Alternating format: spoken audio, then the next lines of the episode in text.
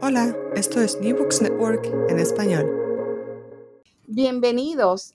Eh, estamos en un nuevo programa del canal New Books en Psicología, un podcast de New Books Network. Le habla su anfitriona Ruth Nina y en el día de hoy tenemos un nuevo libro para presentarles, que es el libro titulado Educa Adiciones. Eh, sobre el mismo tenemos a sus autores, eh, el doctor Rodrigo Marín Navarrete y el doctor Antonio Tenazoc, que le doy la bienvenida. Saludos a ambos. Igualmente, eh, Ruth, con el gusto de saludarles, a Rodrigo también, y muchas gracias por la invitación, de verdad es un honor estar aquí con ustedes. Muchas gracias por la invitación, por la oportunidad que nos das tanto al doctor Tena como a un servidor para poder eh, platicar del trabajo que venimos desarrollando durante estos años y que finalmente se consolidaron en, esta, en este libro, en esta obra y que esperamos que pueda contribuir, aunque sea de manera sencilla y humilde, pero que pueda contribuir algo al trabajo que se está haciendo en el tema de adicciones. Muchas gracias. Gracias a ustedes por decir presente. Quisiera para los lectores que no los conocen, que si pudieran nos hablar sobre su trayectoria, su trabajo y sus investigaciones, se lo voy a agradecer. Sí, con mucho gusto. Este, mi nombre es Antonio Tena, soy psicólogo, soy psicólogo clínico eh, eh, de licenciatura en la Universidad Iberoamericana, de maestría en la Universidad Nacional Autónoma de México, de doctorado en la Universidad Iberoamericana. Eh, he trabajado eh, mucho en, universidades, eh, particularmente en la Iberoamericana, y, y, la verdad es que siempre hemos visto como estas, estas necesidades que existen de dar a conocer pues, materiales informativos, investigaciones interesantes que puedan utilizar tanto nuestros alumnos como colegas maestros, como personas que de alguna manera solicitan el trabajo aquí eh, de pues, expertos o especialistas en ciertas áreas dentro de la universidad. Eh, dentro del campo de la psicología clínica, pues he, tenido la oportunidad de trabajar en, en, diferentes elementos, desde procesos psicoterapéuticos, desde diferentes modelos de intervención en cuestiones de psicoterapia integrativa, en procesos de regulación emocional y ahora eh, de, un, tiempo para acá eh, que, tuvimos oportunidad de un financiamiento dentro de la universidad de trabajar en esta parte de las adicciones, de educadicciones, que es el, nombre del libro, que en realidad eh, pues lo que buscamos es atender un nicho de oportunidad, una, una, una carencia que, que vimos que, que había sobre dar a conocer los, digamos, los contenidos mínimos importantes necesarios para que las personas que trabajan con adicciones pudieran tener esta información de una manera pues veraz, oportuna y con evidencia científica. Entonces, creo que Rodrigo Marín, quien es un experto en la parte de, adicciones, eh, se acercó a nosotros en la universidad y pudimos este, trabajar conjuntamente eh, eh, en la publicación de este libro. Muchas gracias por la invitación. Gracias al doctor Tena. Eh, doctor Rodrigo, si nos puede hablar de su persona, por favor. Muchas gracias. Este, pues bueno, eh, repito, muchas gracias por la invitación. Yo soy psicólogo también de profesión. Este, me he especializado en adicciones y patología dual, así como en otros trastornos mentales a lo largo de mi proceso de formación. Eh, al igual que el doctor Tena, este, pues he sido profesor de asignatura de la Universidad Iberoamericana y también orgullosamente graduado de esa universidad, de la licenciatura, maestría y doctorado, este, pues que crucé precisamente en, eso, en la universidad donde está Antonio. Y eh, bueno, pues después ya me especialicé en, en a nivel postdoctoral en la Universidad de Miami haciendo clinical trials. Este, he sido investigador desde hace aproximadamente 15 años en el Instituto Nacional de Psiquiatría de aquí de, de México y, este, y bueno, pues eso me ha dado la oportunidad de hacer distintas contribuciones en mi, campo del conocimiento, ¿no? Y me ha, me ha, llevado también a ser reconocido y, y, de alguna manera pertenecer a ciertos grupos este, que pues, precisamente se dedican a esto, como el Florida Node Alliance del NIDA CTN, ¿no? Del, del Instituto de Drogas de los Estados Unidos, de la red de ensayos clínicos que tienen. Este, he participado este, en, en, diversos foros, ¿no? Y particularmente, pues, desde esta perspectiva, insisto, desde el punto de vista de la investigación, sí, también he visto pacientes, he trabajado y desarrollando programas de atención y precisamente comparto esta, este, e, este antecedente porque cuando fui profesor de la Universidad este, Iberoamericana, digo, lo sigo siendo, nada más que ahorita no estoy activo, este, salió precisamente este proyecto y ahorita que nos preguntes, practicaremos cómo es que nació este proyecto junto con el doctor Tena y un servidor precisamente para, como una herramienta para poder apoyar a los psicólogos de primer o de nuevo ingreso, ¿no? Entonces, este, pues es un poquito este, este, este es mi background, ¿no? Siempre he estado en el tema de adicciones y este, ahora, eh, eh, desde abril de este año, estoy con una nueva asignación. Este, soy director de investigación y enseñanza de Centros de, Integración Juvenil. Centros de Integración Juvenil es la agencia de tratamiento a nivel nacional en México. Tenemos una red de 120 centros a nivel nacional en distintos estados de la República, donde nos especializamos en la atención de grupos con mayor vulnerabilidad que tienen adicciones y otros trastornos mentales. Gracias, doctor Rodrigo Marín. Eh, quería entonces pasar, como usted bien dijo, eh, al tema de cómo surge la idea de desarrollar este libro titulado Educa, Educa Adicciones, porque eh, Educa Adicciones, eh, perdón, porque em, todo libro trae una historia o un trasfondo y un contexto. Entonces me preguntaba, al ir revisando el mismo, eh, eh ¿Qué, antecedentes hay sobre ello para que la gente pueda entender por qué llegamos a este libro? Ok, si nos pueden eh, eh, compartir, por favor. Pues, si me da oportunidad, este, Antonio, pues... Eh. Sí, adelante, Rodrigo. Este, bueno, pues mira, déjame compartirte, Ruth, que también este, yo me siento muy este, orgulloso y y honrado de haber participado en este proyecto de investigación que se culminó en este libro, este, porque tuve la oportunidad de colaborar con un mentor que es precisamente el doctor Tena. Este, el doctor Tena durante mi proceso de formación me dio clase en la licenciatura, en la maestría, me motivó a seguir mis estudios de doctorado, ¿no?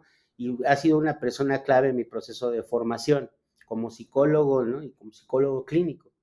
Eh, recuerdo que también en, aquellos momentos, cuando yo ya estaba más este, en un proceso de mayor formación, ah. este, pues me, dio la oportunidad de dar clases a los chicos de licenciatura. Yo estaba este, en la maestría, ¿no? Y estaba tal vez por, entrar al doctorado. Y me dijo, pues, ¿por qué no te animas a dar clases, no? Y entonces así empezó este proceso, ¿no? Entonces hay una clase eh, o hay una, una asignatura este, que, se da en el último semestre de la, de, la formación básica, ¿no? que es la, para convertirse en psicólogo, que es una práctica profesional o es una práctica clínica que se llama integración de casos. Y, este, y precisamente ahí pues está la libertad de que el profesor titular ¿no? este, decida el campo clínico donde se va a hacer todo ese trabajo. Y a mí se me ocurrió llevar este trabajo a comunidades este, terapéuticas eh, que son de, de, ayuda mutua, ¿no? este, son eh, basadas en la filosofía de AA, ¿no? de, los 12, de los 12 pasos de AA, y que carecen de la atención de profesionales de la salud. Entonces, en México hay una, hay una fuerte eh, oferta de estos centros que algunos hasta no están regulados y eh, pues tienen esta necesidad de que profesionales de la salud, ¿no? Este, puedan ir y contribuir a, este, a esta iniciativa comunitaria, ¿no? Porque pues hay que recordar que precisamente el, el tema de, la, de las adicciones y de los otros trastornos mentales la demanda de atención, es decir, la cantidad de personas que solicitan la atención supera las capacidades que tiene el Estado para responder a las necesidades de la comunidad. Entonces, ¿qué, qué sucede? Pues que la comunidad misma pues desarrolla este, este, algún tipo de oferta para poder atender a sus propios enfermos, ¿no? De ahí que surgen estas comunidades de ayuda mutua. Entonces, eh, llevo yo a mi grupo completo a esa práctica y lo primero es entrenarlos en distintos tópicos del, ya los psicólogos que prácticamente ya van a egresar y que se ya están en el cierre de su formación, pues los llevo, ¿no? Y, este, y les, les entreno en tópicos especializados en adicciones para que puedan hacer una intervención muy breve de tipo psicoeducativo, ¿no? Psicoeducation, ¿no? Pero este, que tal vez no va a transformar totalmente la conducta, ¿no? Y los procesos cognitivos de los, de los pacientes, pero al menos sí los iba a bien informar de cómo es el proceso de la rehabilitación y cuáles son los distintos problemas o issues que se presentan en, el, este, en, las personas que padecen estos padecimientos o estas enfermedades y este, cuáles serían los retos de la rehabilitación y qué es lo que sigue como por etapas. Entonces, eh, los chicos. Cuando yo les iba dando este entrenamiento, esta introducción inicial, ellos iban preparando materiales, ¿no? Que yo iba supervisando con el proceso. Y me di cuenta que eh, ellos eran muy competentes en temas de autoestima, en temas este, de, este, tal vez de conducta sexual saludable, en temas de autohigiene, en temas este, de eh, tal vez de funcionamiento psicosocial en general, pero de adicciones era muy complicado que lograran la competencia en poco tiempo. Entonces, eh, con esa reflexión me acerco con, este, con Toño y le digo, oye Toño, esto está pasando, esto, esta es mi reflexión, ¿cómo ves si desarrollamos un modelo, ¿no? que nos permita ¿no? este, poder generar un, este, un manual o una serie de materiales para poder ayudar este, a, los, a los chicos recién egresados o en su defecto a las mismas personas que están dentro de los centros y, y, este, y bien informen a las personas, que pueden ser los, los, los mismos, este, los, los, mismos colaboradores que existen dentro de los centros, ¿no? que no son profesionales, sino son esa atención entre pares. Y eh, en esa época iba saliendo una convocatoria de, de, de, FIXAT, ¿no? de este, del, del, patronato de, este, de fomento a la investigación de la Universidad Iberoamericana, y le digo, mira, aquí hay una convocatoria, ¿qué te parece si entramos? Y me dijo, pues bueno, pues preparemos el protocolo y a ver si lo ganamos. ¿Y qué crees? Que lo ganamos. Entonces, bueno, ahí me quedo yo, no sé, digo, para no, este, no, no sé, Toño, me fui muchos años atrás, no sé qué quieras compartir Sí. Muy bien. yo, yo, agregaría tal vez, Rodrigo, que, que la verdad es increíble. Eh, nos dedicamos mucho a la formación de psicólogos y psicoterapeutas en las universidades, pero es increíble que en las licenciaturas en psicología no haya materias que trabajen con adicciones. Y entonces esperamos que las personas salgan al campo profesional y trabajen con adicciones, porque hay una demanda que no puede este, atender el Estado, que sobrepasa. Entonces, pues ahí tenemos un hueco enorme, porque no solamente tenemos una materia, a lo mejor, este, o dos, una en licenciatura y una, una en posgrado, pero realmente este, pues las personas que trabajan con adicciones necesitan una especialidad.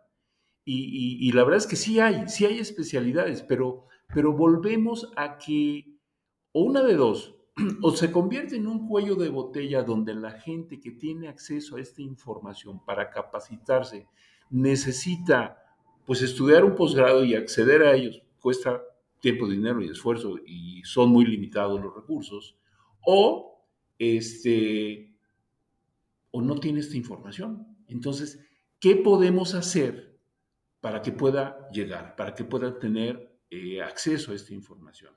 Y por otro lado, pues los mandamos, perdón, pero aquí en México, Nina, decimos a la guerra sin fusil. Mandamos a los alumnos a hacer prácticas, mandamos a los alumnos a hacer integración, se enfrentan a este tipo de casos y no tienen información adecuada.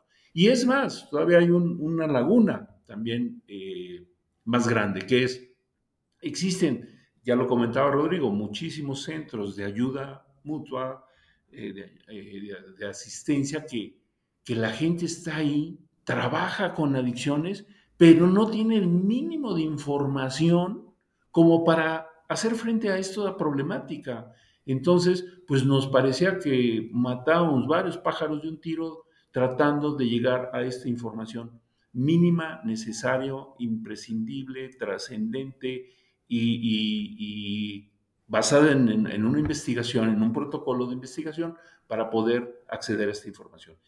Y pues sí, esa es la historia del manual o la historia de este libro muy interesante, eh, me hacen reflexionar sobre la realidad que creo que no es nada más de México, trasciende y esto eh, es una de las aportaciones que veo del libro, que trasciende a otros países. Por ejemplo, eh, me hace pensar lo mismo en nuestros programas de, de, a nivel, lo que ustedes llaman licenciatura, eh, que no hay cursos dedicados al tema de las adicciones. Entonces los mandamos a la calle a trabajar, como bien dice, sin ninguna estrategia, ni ningunos recursos, ni, ni entendido bien sobre el tema. Em, así que vamos a irnos entonces a adentrarnos al libro que en la introducción ustedes bien nos dice al, lector que ustedes no pretenden sustituir ningún modelo educativo de los existentes, sino que, eh, lo que una de sus pretensiones es actualizar eh, sobre el tema de las adicciones en, vamos a decir, profesional de la salud, en el campo de la psicología. Eh, el libro se compone de 12 capítulos, es una mirada bastante abarcadora sobre lo que puede atender bajo el campo de las adicciones. Y quisiera en primera instancia, eh, que si nos pudieran hablar de un concepto que atraviesa el, trabajo, que es el concepto de la patología dual, que no creo que todo el mundo lo conoce, si pudieran comenzar por ahí. Este, sí, con mucho gusto.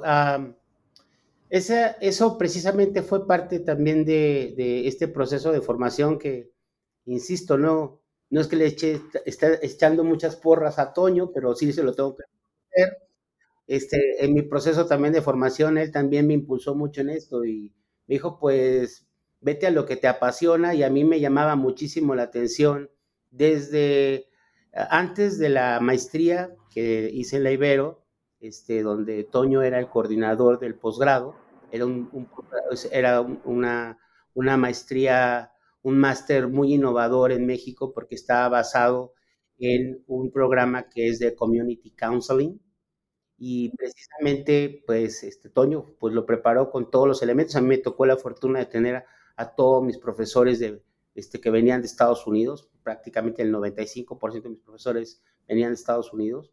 Esa fue una, la verdad, una, para mí una gran oportunidad, ¿no? Este, de poder preguntarles a todos cómo eran los modelos, cómo era. Siempre me llamó la atención precisamente el desarrollo de modelos de atención, este, o de modelos de tratamiento y eh, particularmente lo, este, tocarlos como los temas más sensibles dentro de las comunidades objetivo, ¿no? Porque pues el, el counseling particularmente pues es este, una perspectiva más ecléctica, este, donde realmente lo importante no es tanto el enfoque, si eres este, cognitive behavior therapist o psychoanalysis o este, no sé, este, eh, motivational interviewing, o sea, no, no, está centrado tanto en el, en el enfoque, sino más bien está centrado en el problema, ¿no? Entonces entra en el, en el tipo de problemas que tienen las comunidades. Entonces yo veía que precisamente en estas comunidades había un gran problema que era que la, eh, eh, los padecimientos que presentaban iban muchísimo más allá de la simple adicción veía depresión, veía ansiedad, veía trastornos psicóticos, ¿no? Este, muchas veces inducidos por sustancias, muchas veces eran trastornos primarios, y, este, y entonces me empecé a especializar en eso, ¿no? Eh, de, la maestría brinqué al doctorado precisamente con esa, con esa perspectiva de seguirme especializando en, en, en, el, en los disorders, porque también se le, se le, puede decir de distintas formas, dual disorders, co-occurring disorders, dual diagnosis, o sea, hay muchos términos en inglés que se han venido utilizando, ¿no? Y en español también hay muchísimos que se han utilizado, pero el de patología dual particularmente es, un, es este, pues es, es un tópico, es una, una manera de, de, hablar de este fenómeno que se define como la concurrencia o concomitancia entre un trastorno adictivo y uno o varios trastornos mentales, ¿no?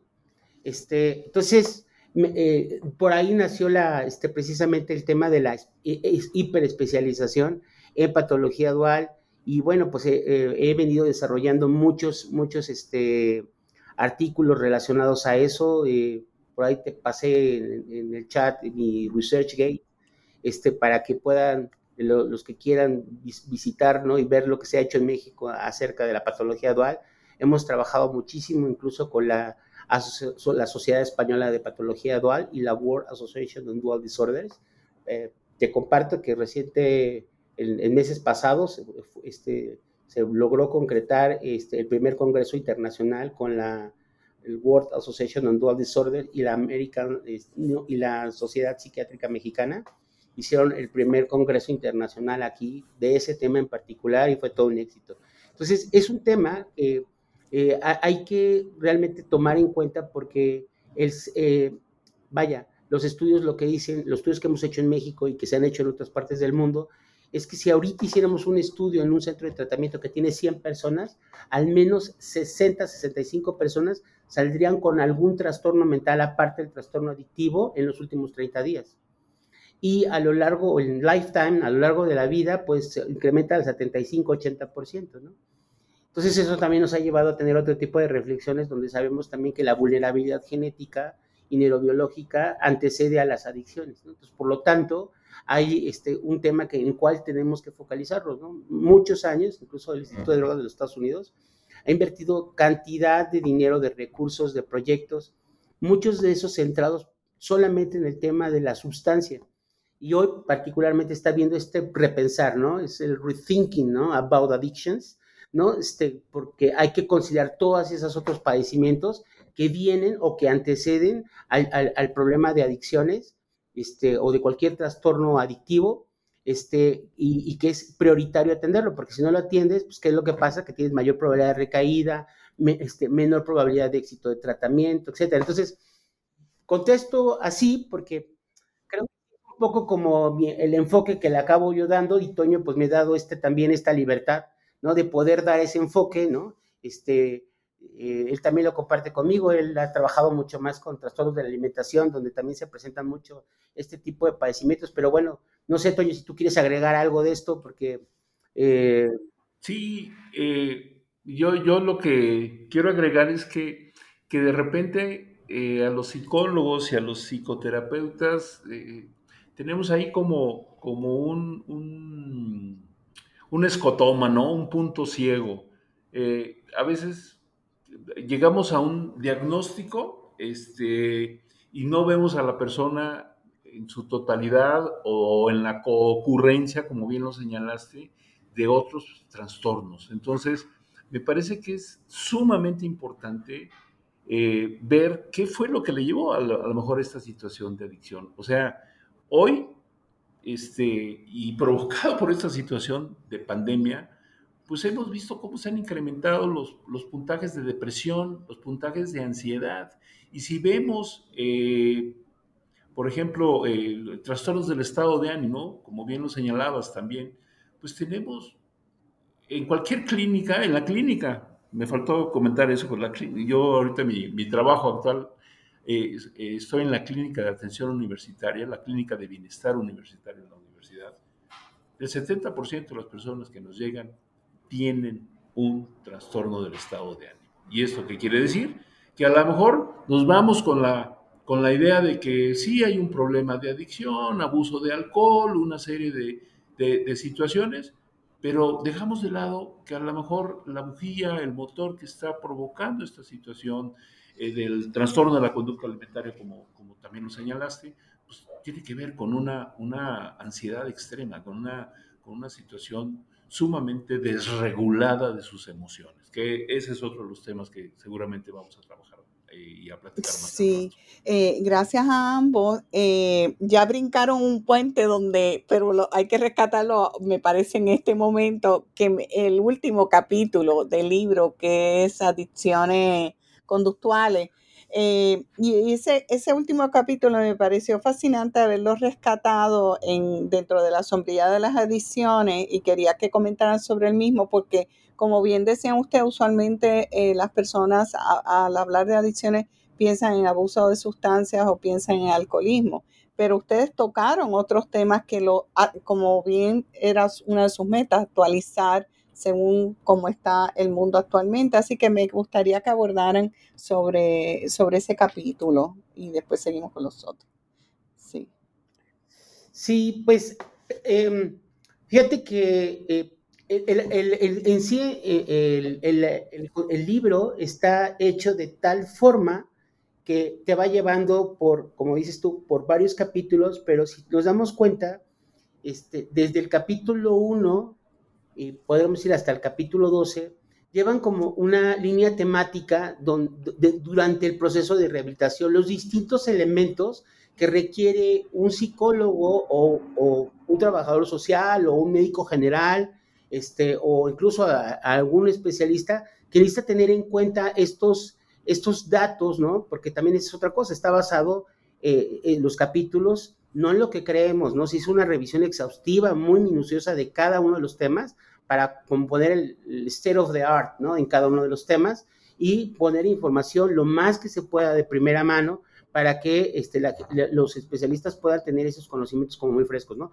Pero todos son como parte del proceso y, y tienes toda la razón, el tema de adicciones conductuales, pues no es que no se haya tocado, pero es un tema que últimamente ha venido teniendo como más auge y particularmente eh, dentro, de la, dentro del DCM5, que es el Manual Estadístico y Diagnóstico de la American Psychiatry Association, pues tenemos eh, muy marcado el tema de, gambling, ¿no? O de, este, gambling disorder, sí, de, trastorno de juego, y ahora con el tema de la adicción a los videojuegos también. Sí, y al celular también, que... le, ocupo el uso excesivo de los celulares, sobre todo para estar conectados a redes sociales y eso, y que ahorita que dijo precisamente Toño, o sea, precisa el, ha habido como muchísimo más abuso, ¿no? Este, y manifestación de estas conductas que que en determinado momento se han estado observando, pero hubo un incremento de ellas durante la pandemia, ¿no? Entonces, la pandemia también hizo que estos temas fueran este, este, presentándose muchísimo más. El uso de celulares incrementó, el, consumo de videojuegos incrementó.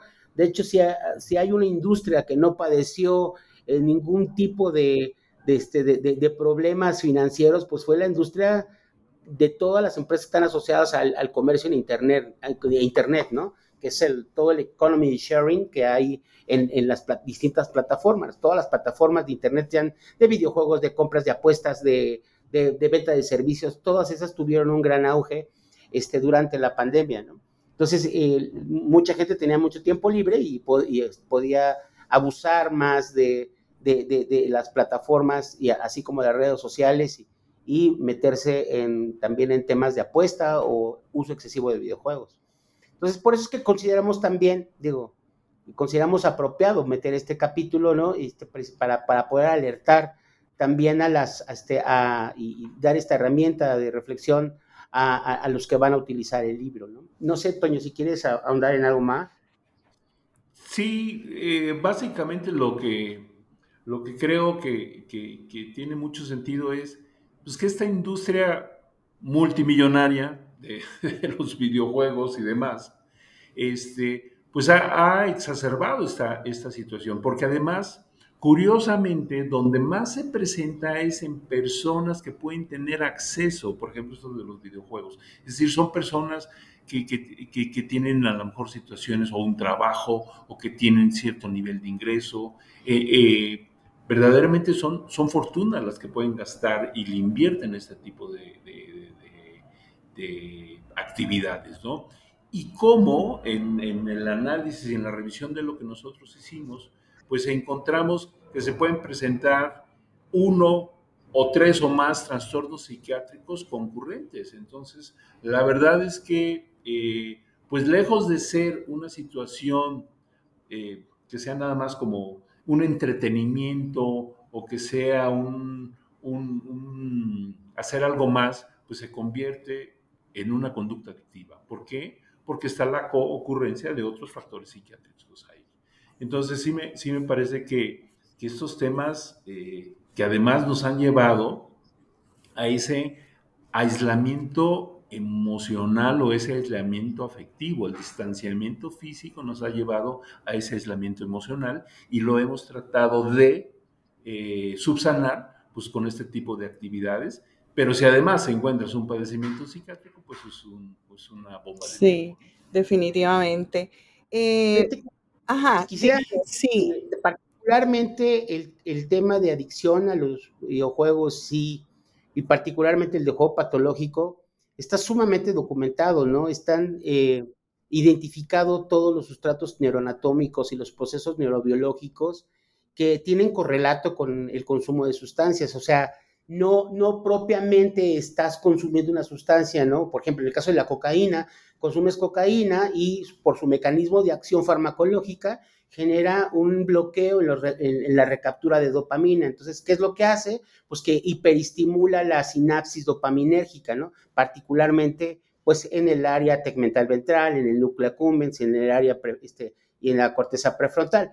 Entonces, e, e, eso está como muy identificado, ¿no? Eso hay toneladas de investigación de la doctora Volkov, de este, del doctor Jeff Coop, ¿no? O sea, ah, y, por mencionar solamente a los más conocidos, porque realmente hay muchísima investigación sobre, este, sobre el sistema dopaminérgico, incluso este, el sistema opioide y el sistema endocannabinoide que están asociados a eso, pero mucha investigación también ha sido publicada en relación a los correlatos que existen entre el trastorno por consumo de sustancias y el juego patológico aunque no te estás metiendo una sustancia, eh, las mismas áreas son activadas. Y eso es muy interesante, ¿no? Porque precisamente completa todo el proceso de, reward, ¿no? De, este, de todo el proceso de, este, de, estimulación, ¿no? Y de recompensa cerebral, que es lo que hace el proceso adictivo, ¿no?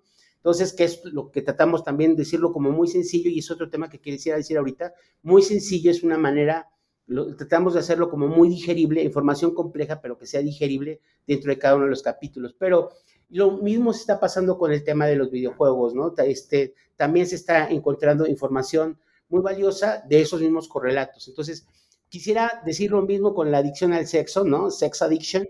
Este, y quisiera decir lo mismo con compras compulsivas, quisiera decir lo mismo con food addiction, pero todavía esos, esos, esos, eh, este, esas conductas este, todavía no están tipificadas, al menos no por, la, por el consenso internacional de especialistas, ¿no? Y no se han podido plasmar dentro de un, este, de, un, este, de un sistema oficial, ¿no? Este, diagnóstico como es el, el, DSM o el, este, la CIE 10 o el, la CIE 11, ¿no? Este, entonces, es importante, me parece importante poder recalcar esto, ¿no? Que sí, conductuales, hay muchísimos más, pero sí nos, nos particularmente nos enfocamos en, para gambling y gaming, ¿no? Ok.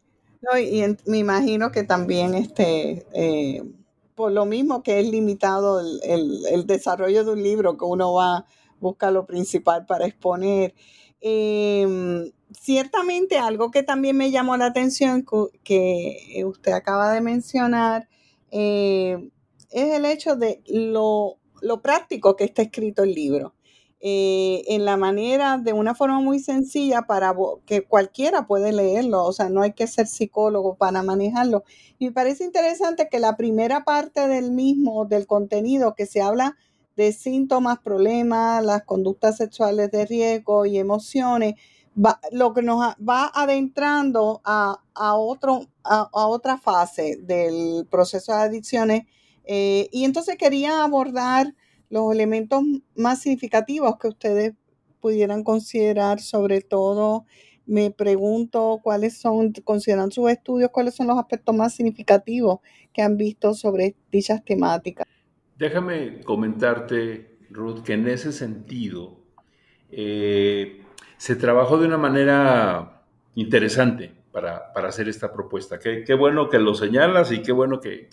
porque ese ese era el objetivo precisamente a veces creemos que ponerlo en un lenguaje sencillo, pues a lo mejor si no utiliza una jerga muy psicoterapéutica, suena como a un libro mal escrito o, un libro superficial.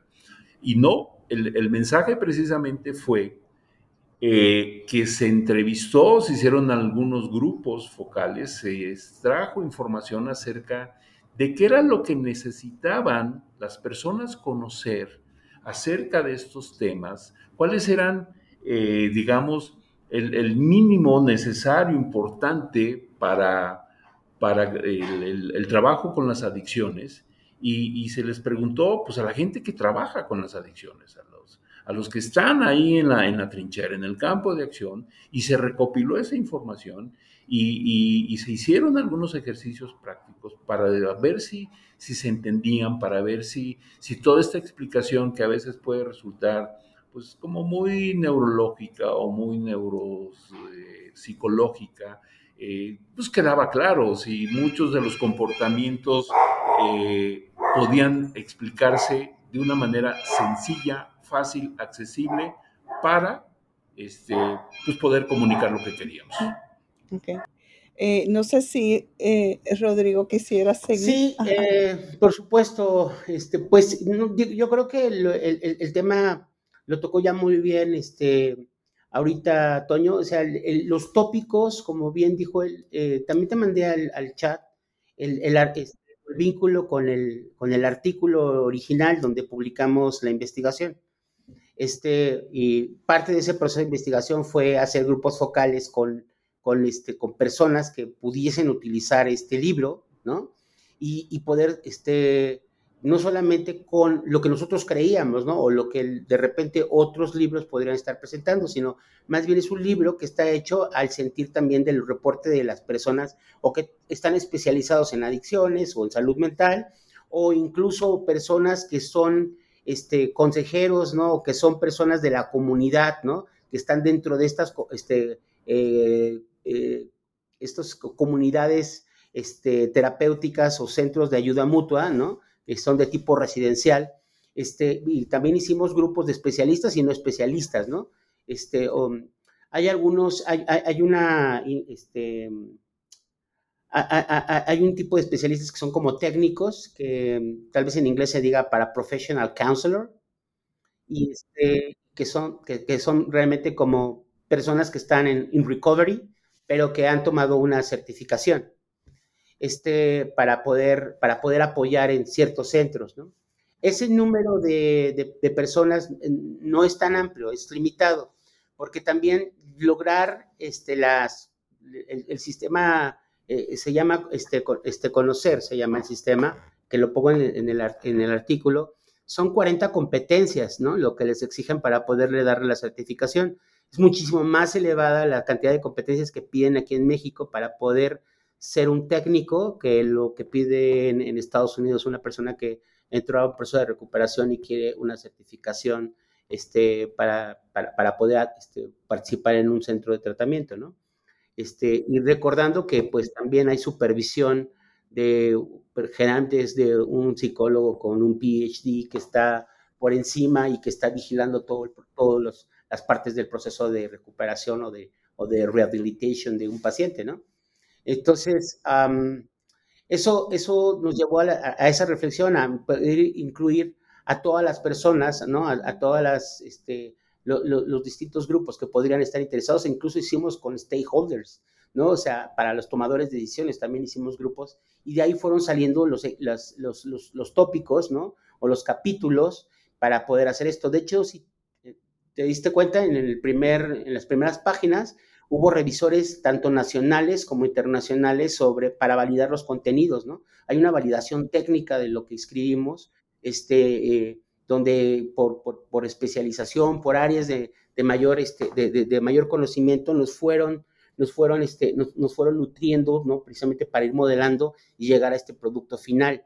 Entonces, em, creo que eh, otra de las cosas muy oportunas es que como estaba basado para personas que precisamente, o está basado para personas que no tienen todas las competencias o no tienen este, este estudios de posgrado, ¿no? Este, o graduate studies, ¿no? Como no tienen, no, no tienen esa competencia, pues también el, el, el, el, cómo está redactado tiene que ser pues, como decía mi mentora, ¿no? Este, de la Universidad de Miami, keep it simple, ¿no? O sea, entre más sencillo mejor, ¿no? Y la gente se le va a quedar más. Entonces, de ahí buscamos también, ¿no? En, estas reuniones eh, de discusión y de, y de, y de, crecimiento que tuvimos, tuvimos este, Toño, este, un servidor y bueno, y, eh, hubo un staff, ¿no? Adicional, que por ahí también ponemos este, el agradecimiento al, al, staff que se nos reunió. Eh, pues eran estas discusiones de cómo hacerlo sencillo, no solamente en la escritura, sino también visualmente, ¿no? Porque pues luego uno publica muchos libros que se quedan en el estante, ¿no? Ay, qué bonito está tu libro y lo guardo. Entonces, no queríamos que fuera un libro más de esos, queríamos que fuera algo que le llamara la atención, que te atrapara inmediatamente, ¿no? visualmente. visualmente Entonces, visualmente esta estrategia de las infografías. Entonces, eh, en el equipo también participó una diseñadora experta este, en infografías. Y yo creo que un elemento sumamente puntual también fue que el libro está diseñado, a lo mejor en esta parte del libro no, porque ahorita tenemos que platicar que hay una segunda parte, hay un libro 2, este, donde está diseñado con eh, un diseño instruccional. Entonces, hubo, ah, hay una contribución de una de las colaboradoras que ahora es directora del Departamento de Psicología de la Universidad Iberoamericana, que es psicóloga educativa, este, que es la doctora este, Sandra este, Montes de Oca, y ella nos dio una contribución vital, ¿no? En el desarrollo de un modelo que precisamente estuviera basado en un diseño instruccional para que precisamente cumpliéramos con estas metas, tanto pedagógicas, psicoeducativas, visuales, ¿no? Este, y bueno, pues con este rigor científico que pues bueno, has, estado viendo cuando revisaste el texto. Y un último, un último comentario, Ruth, ya para, para cerrar esto. ¿Cuántos libros conoces que no cuesten? Poquito. Bueno, los de educación popular, eh, los de comunidad. Eh, pero vi que este estás pues gratuito, ¿no? este, este es un libro que se llama De responsabilidad social. Fíjate que, nos acercamos al Patronato Económico y de Desarrollo de la Universidad Iberoamericana y nos acercamos a la editorial Manual Moderno, que a lo mejor nuestros eh, escuchas no, no, conocen, pero es una de las editoriales más serias en México de publicación este, en psicología. Y les hicimos esta propuesta de qué tal si hacemos este libro que no cueste, que sea gratis, gratuito, que, que llegue a todo y entonces, pues, la respuesta fue unánime, eh, se agregaron a, este, a este proyecto y la verdad es que nos da mucho gusto. Tenemos unos ejemplares impresos que regalamos, pero lo tenemos en ebook, es decir, cualquier persona lo puede bajar este, de las plataformas, este, que con mucho gusto también podemos compartir, porque lo que queremos es que se lea, que tengan acceso, que realmente eh, esta información llegue a donde tiene que llegar y no queremos que esté guardado en las librerías ni en las bibliotecas. Sí, eh, totalmente de acuerdo con eso. Creo que el conocimiento es para compartir y este y, qué mejor para nosotros eh, poder. Creo que es una, cosa que nos tenemos que reconocer, este Toño y yo, que logramos hacerlo esto posible. Claro, con la ayuda de estas dos entidades, no, tanto de la universidad como de la editorial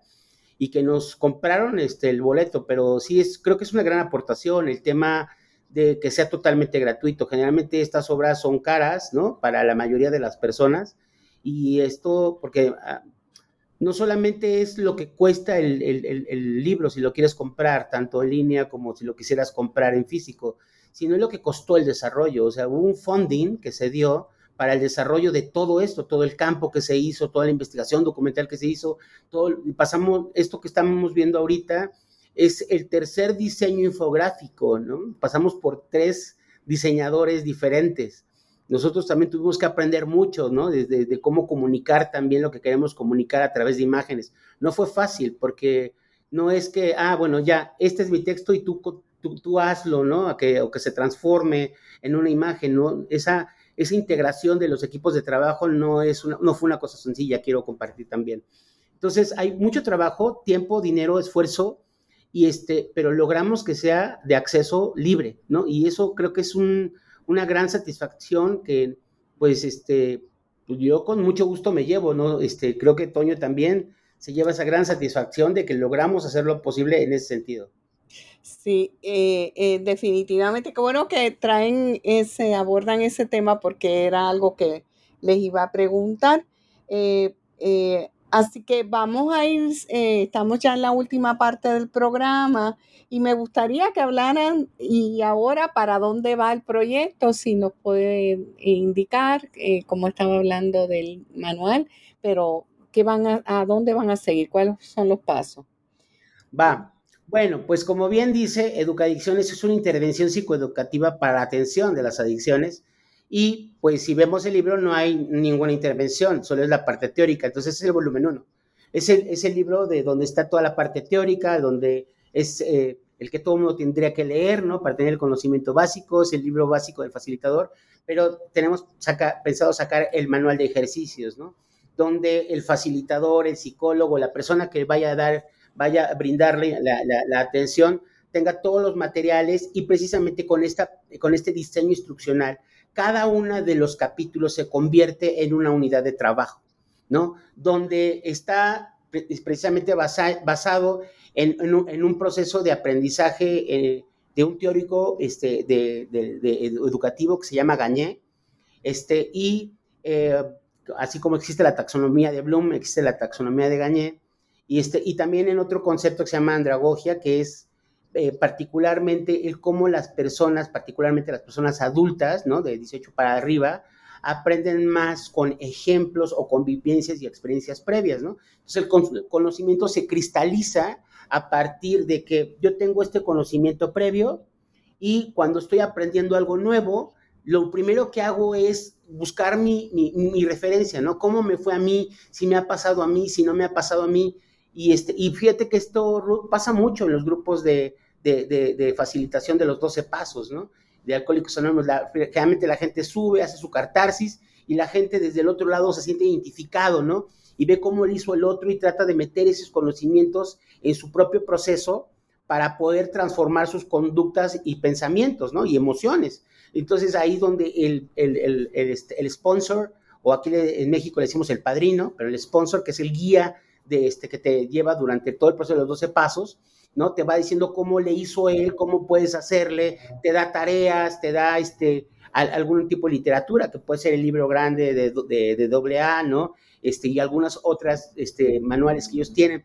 Y, nosotros no quisimos inventar la rueda, quisimos ver qué es lo que sea exitoso y pero transformarlo en un modelo, ¿no? Que pueda, que, que esté basado en evidencia científica, que vaya muchísimo más allá de lo que normalmente se dice, hacerlo fácil, ¿no? Y este, dejarlo en un modelo que pueda precisamente llevarse a cualquier escenario. Y esa es la ventaja de, de Educadicciones, que tú puedes eh, agarrar esto junto con el siguiente libro que vamos a tener pronto, este, y lo puedes ocupar para psicoeducar a tus pacientes uno a uno, a las familias de tus pacientes, si lo quieres hacer en un consultorio, si lo quieres hacer en, outpatient facilities o ambulatorias, ¿no? Unidades ambulatorias, o si las quieres hacer en, unidades residenciales, ¿no?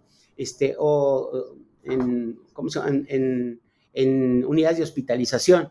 Entonces, es, es, tú lo puedes adaptar porque está hecho de tal manera que puedes agarrar una, este, una, un, un capítulo o o una, una sesión en particular, la puedes desarrollar porque eso es lo que necesitas hablar con tu paciente en particular. Digo, lleva un proceso, si te das cuenta hay una línea durante todo el proceso de rehabilitación, pero si lo que tú necesitas en particular es una parte o, un, este, una sesión en particular, lo agarras. O si lo quieres mantener como un proceso grupal, ¿no? Para que dé vuelta este, cada 12 sesiones y se vuelva a empezar, también puede ser así. O sea, puedes, puedes adaptarlo según las necesidades del servicio que estás atendiendo, ¿no? Individual, grupal, familiar, etcétera, porque la psicoeducación finalmente, no importando el enfoque que tengas, este, la psicoeducación está centrada en el problema, ¿no? Y, lo que sabemos por evidencia científica es que entre más sé de lo que estoy viviendo, amenoro la ansiedad o el estrés psicológico que me genera mi padecimiento. Pues gracias por la explicación. Con ellos eh, entiendo que muchos vamos a seguirle el paso a ustedes dos ah, para seguir eh, pendientes a sus proyectos. Quisiera darles las gracias por estar presente en este episodio Ha sido muy interesante. Me gustaría que se pudieran despedir de nuestro eh, radio escucha. Claro que sí, Ruth. Eh, de verdad que con mucho gusto. Eh, a ver, gracias por la, la, invitación, por haber estado el día de hoy con nosotros. Y, bueno, pues invitarlos, invitarlos. La mejor manera de, de conocer sobre el trabajo, pues es leerlo. Y en este caso, de verdad, lo compartimos, es gratuito, no, eh, no se vayan con la idea de que cuando un este, libro es gratuito es porque este, ya no está vigente, al contrario, este es un libro con responsabilidad social y lo que queremos es que hagamos multiplicadores, es decir, tenemos un problema muy fuerte, real, una necesidad, pero hay alternativas. Esta es una propuesta seria y ojalá nos ayuden a compartirla. Muchísimas gracias por la invitación y por haber estado con Gracias a ustedes, doctor Rodrigo Marín, si quiere despedirse. Sí, pues yo también me uno al agradecimiento que, que, tú nos haces y bueno, a los radioescuchas que te tomen su tiempo de poder escuchar este, esta entrevista, pues también lo agradecemos muchísimo y si están de acuerdo, compartir los dos, eh, los dos links donde pueden descargar eh, no solamente en formato de ebook, sino también en PDF, este, el libro. Y, bueno, pues que, nos daría muchísimo gusto que los descarguen y también dónde está la investigación, también el paper ya está disponible, ya este, la editorial también ya lo desbloqueó y lo pueden bajar de forma gratuita. Y eh, pues esperando que lo lean mucho, mucho, mucho, precisamente para que este, nos, nos hagan sus comentarios. Los comentarios son bienvenidos siempre. Este, eh, buenos, malos, de reclamo, de felicitaciones, no importan porque todos nos hacen crecer. Muchas gracias por la oportunidad, Gracias a ambos. Eh, le deseo mucho éxito en sus proyectos futuros y nos despedimos en este programa. Muchas gracias por escuchar New Books en, Psicología, un, un podcast de New Books Network. Hasta la próxima. Gracias.